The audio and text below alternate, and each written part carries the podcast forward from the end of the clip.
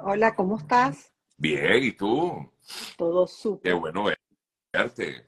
Ah, te tengo abandonada, ¿vale? Sí, vale. Así es, pero no importa. Yo soy fiel aquí, esperando tu, tu Mira, invitación. estás un poquito enfermita. No, no, no. Ah, ser en la mañana que uno amanece con alergia, ah, cuestión, Dios tú me libre. Mira, Rita, bueno, vamos a darle ánimo a la gente esta semana.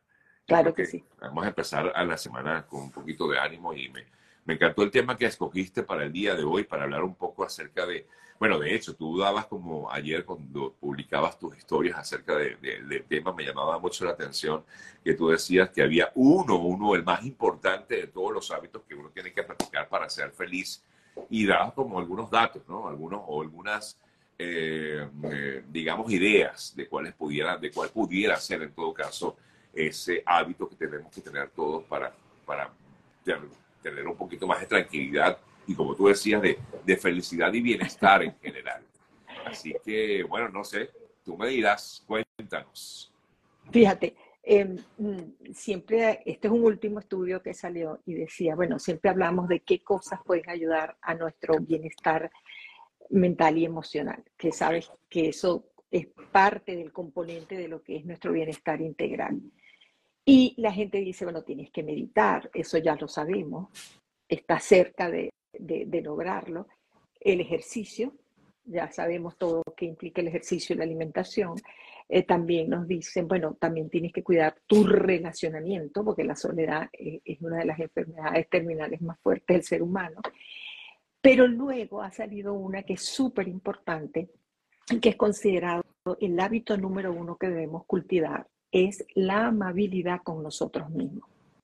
Y fíjate qué curioso, exacto, qué curioso, ser amables con nosotros mismos.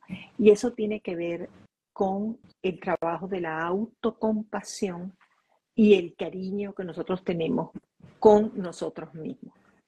Y, y fíjate que la compasión es una reacción emocional que los seres humanos tenemos para solidarizarnos con una situación de alguien externo, ¿verdad?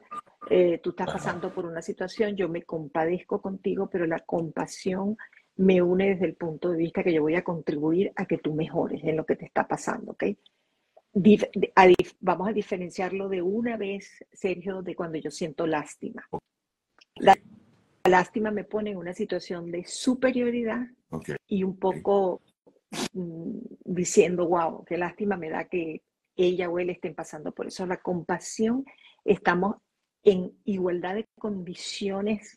Yo no me siento superior a ti, pero me conecto con lo que tú sientes. Entonces, nosotros mismos debemos de practicar como hábito número uno nuestra amabilidad con nosotros mismos.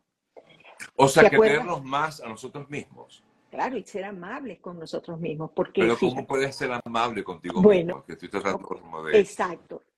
Lo primero que te voy a decir, lo primero, lo primero que tenemos que hacer es ordenar el diálogo con nosotros mismos. ¿Qué es lo que viene a tus pensamientos de ti mismo cuando caemos en esta tentación terrible que es la comparación? ¿Qué es lo que viene a tu mente?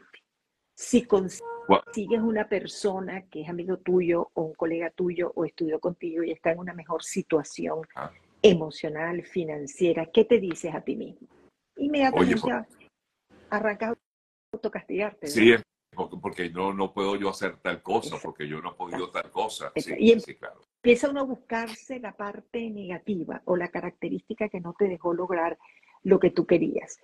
Eso es el primer ah, aspecto que tenemos que trabajar en nosotros mismos y es que nos decimos a nosotros mismos. También somos muy fuertes cuando nos juzgamos. Tú tienes un fracaso emocional y nunca se te pasa por tu mente decir, bueno, fue el otro. No, bueno, a lo mejor es que yo también contribuí porque yo muchas veces soy así o tengo unos kilos de más o yo no soy tan eh, sexy, whatever. Cualquier cosa que te quiera, que te quieras decir. Luego vamos a hablar del término que te co- comenté ahorita, la autocompasión.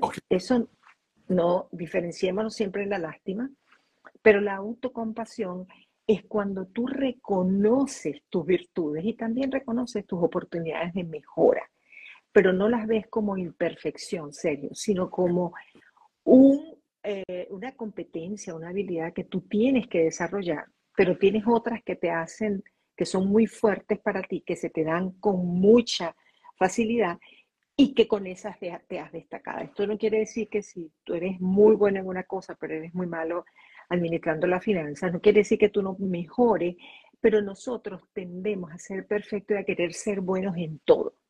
Y tú puedes buscar compensar con otras personas que están a tu alrededor, que, que, que te complementan, evidentemente. Claro. Y luego, todas las cosas que dijimos anteriormente y que recomiendan todos los gurús del bienestar integral y de la felicidad, como meditar, ejercicios, alimentación, relacionamiento, pasan porque tú entiendas que en el ese valoración y cariño que te tienes a ti, tú tienes que hacer ejercicio. Tú tienes que alimentar el único cuerpo que tienes con comida de calidad. Tú tienes que relacionarte con, con gente que realmente te sume y no te reste. Pero eso, todo eso en qué concluye? En que tú estás haciendo elecciones correctas y positivas para tu bienestar contigo mismo y tu relacionamiento. Hemos conversado acá en otras oportunidades de nuestras relaciones con yo, con yo, Sí. de nuestra planificación de mí mismo, del análisis sin ser extremadamente críticos de lo que podemos mejorar o lo que no podemos mejorar. Entonces, si tú este hábito número uno, que ya está comprobado científicamente, que tiene un bienestar extraordinario, serio, en la parte emocional y mental del ser humano, no lo practicamos, y es generar alarmas cuando ya estamos siendo demasiado eh, duros con nosotros Críticos. mismos. Eso, críticos, pero tú sabes que hay una crítica que es bella, es constructiva, donde todos crecemos. Y hay una crítica que es lapidaria. Y el me- mejor socio de nosotros mismos somos nosotros mismos. La conversación más bella y más poderosa la tienes que tener contigo mismo.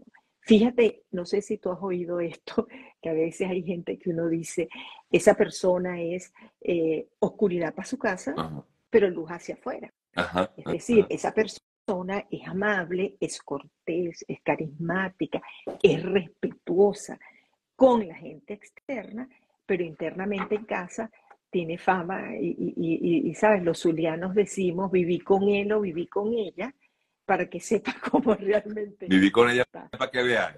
Exactamente, ese es el dicho. Entonces, así como nosotros somos capaces de ser amables, decentes, respetuosos con las personas que conocemos, porque hay un código social que nos obliga a que nosotros tenemos que ser así para poder abrir Ahora, Rita, este es un ejercicio, digamos, de diario que tenemos que hacer, o sea, o qué recomendación haces, porque realmente es muy poco como, eh, es difícil, es lo que veo, ¿no? Hacerlo, Claro, no, no es ejecutarlo. difícil, Sergio. No, no es difícil, No es. Sergio. Eso es una práctica de todos, todos los días, porque yo no sé lo que tú estás pensando de ti, pero tú sí sabes. Tú eres capaz Sí. de reconocerlo. Sí. Y muchas veces hasta lo decimos frente a otras personas. Fíjate que eso que creemos, nos decimos y comentamos es lo que se convierte en creencias limitantes, como dicen los, nuestros queridos americanos, lim- eh, eh, limited be- beliefs. Es Sí. decir, están ahí, serio. Pero eso te lo dices tú muchas veces. ¿Cuántas veces nos hemos dicho, ay, no, la verdad es que yo no, no hago maratones, pues yo no puedo, yo no puedo con eso. Yo no puedo correr, yo no puedo hacer esto. Conchale, ¿y tú por qué no cocinas? A mí no se me da la cocina, no se me da. O sea, ¿y qué es lo que estamos haciendo? Reafirmando una creencia que está ahí. ya, Entonces, la sustitución de la connotación negativa tiene que ser por una, una, una connotación positiva. No es que no sé, no es que no puedo, es no he puesto el empeño ni la dedicación suficiente para yo lograr esto.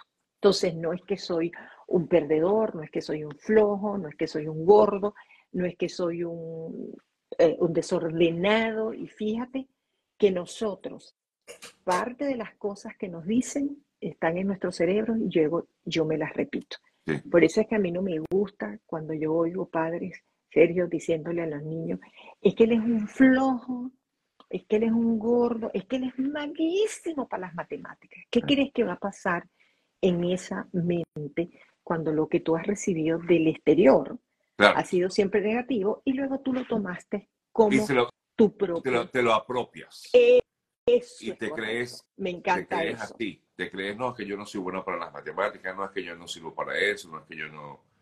me encanta eso que acabas de decir, te apropias de eso, pero tenemos que apropiarnos de los positivos, qué es la parte positiva y cuál es mi oportunidad de mejora. Ahora, fíjate, ese estudio reflejó el impacto que tiene la amabilidad contigo mismo sobre nuestras vidas.